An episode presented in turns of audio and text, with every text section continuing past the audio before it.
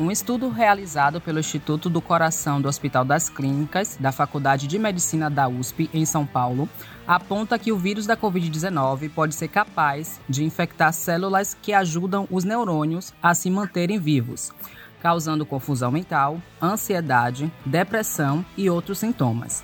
Conforme a pesquisa, 80% dos participantes recuperados pela doença indicaram alguma desordem cognitiva, incluindo os pacientes assintomáticos ou que tiveram sintomas leves.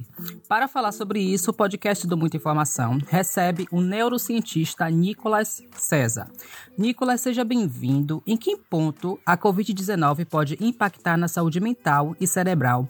Quais são os, sintomas mais comuns? Bom, a gente sabe a respeito da Covid ainda e os seus efeitos né, na nossa saúde mental. Os bem de estudos são muito recentes, né, então são achados preliminares, mas existem aí algumas, alguns achados que preocupam a gente, né, que nesse estudo que você citou da uhum. USP, falando que 80% das pessoas que foram ali procurar assistência médica no entorno,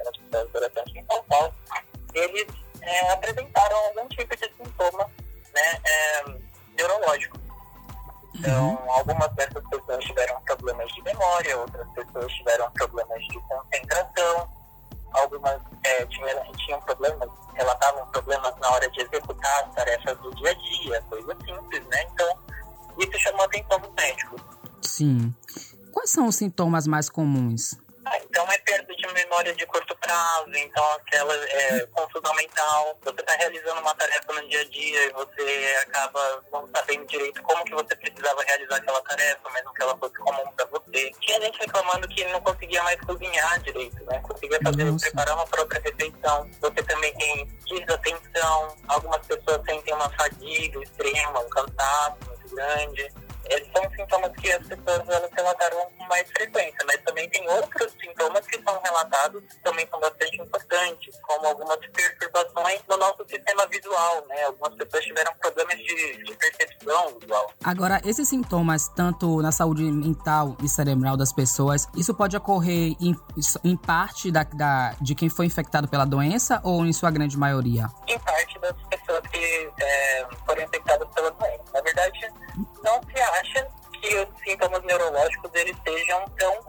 Uhum. Vale lembrar que as pessoas que participaram desse estudo, no caso, são pessoas que chegaram a procurar um médico, né? Uhum. Então, elas tinham algum tipo de sintoma, já apresentavam isso. E mesmo que fossem casos leves, você poderia ter é, pessoas que vieram a ter consequências neurológicas, que vieram a apresentar esses sintomas. Sim. Né? Não só os pacientes que ficam internados lá necessariamente apresentariam isso. Mas é um ponto mais raro de acontecer se a gente considerar que a maior parte das pessoas que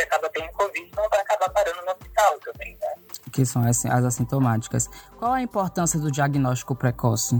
A importância do, a importância do diagnóstico precoce é justamente você possibilitar é, uma intervenção mais cedo, né? uma intervenção mais rápida, porque é, conforme a gente deixa de tratar uma condição, ela pode se agravar, pode piorar os sintomas, pode se tornar uma lesão mais séria no futuro. Uhum. Né? E a gente sabe que o sistema nervoso, o cérebro, tem uma capacidade de, de se reorganizar, de, de, de restaurar a sua função diante de uma lesão que aconteceu. E quanto mais cedo a gente percebe isso, menores são os estragos, mais fácil é de você melhorar, né? Certo. As doenças adquiridas deixam algum trauma? E se, e se sim, esses traumas podem ser revertidos? É, trauma, desculpa, você fala em que sentido? Trauma cerebral? Você pode lesões no cérebro que podem ser revertidas, como eu acabei de falar, né? O sistema nervoso, o cérebro tem essa capacidade de reestruturar mas essa capacidade ela também é limitada, né? Então, por que, que é importante, de novo, né, a questão do diagnóstico precoce? Porque aí vai ser melhor o seu prognóstico, né? A sua chance de, de melhorar, dado que a capacidade do cérebro de melhorar ela é limitada, né? Ah, fora isso, também tem as questões de traumas psicológicos, né? Por isso que eu fiz a pergunta. Sim. Porque por ser uma situação extremamente estressante, essa que a pessoa vive, imagina, você pega Covid, vai parar no hospital, todo mundo fica preocupado, que você está vendo que tem um monte de gente que morre dessa doença, não tem um tratamento para isso ainda, uhum. né? E aí a pessoa pode ficar traumatizada, gerar algum tipo de crise de ansiedade nela, que vai repercutir aí por mais tempo. É, se ela teve uma variante grave, né, ficou lá precisou de intubação, depois como que vai ficar a saúde mental dessa pessoa depois de ter passado por uma situação ali em que a vida dela ela viu como ameaçada, né? Quando a gente tem essa ameaça muito forte, a nossa própria sobrevivência, a nossa existência, isso pode gerar traumas psicológicos. Entendi. Como é que funciona o tratamento e ele varia quanto tempo mais ou menos? Olha, eu não vou saber precisar exatamente o tempo que duram esses tratamentos, mas tratamentos para sequelas neurológicas geralmente levam alguns meses, às vezes até anos. Vai depender da extensão da lesão. Né? Agora, a gente tem diferentes abordagens que a gente pode utilizar para esse tratamento, sendo que a gente tem terapias cognitivas, terapias ocupacionais, às vezes você precisa é, fazer tratamento junto com, com alguns medicamentos, né? e acompanhar esse paciente o desenvolvimento dele e ver como, como que essas lesões elas vão evoluindo ao longo do tempo, né? Porque cada uhum. pessoa é muito diferente nesse sentido. Nicolas, muito obrigado pela sua atenção, tá?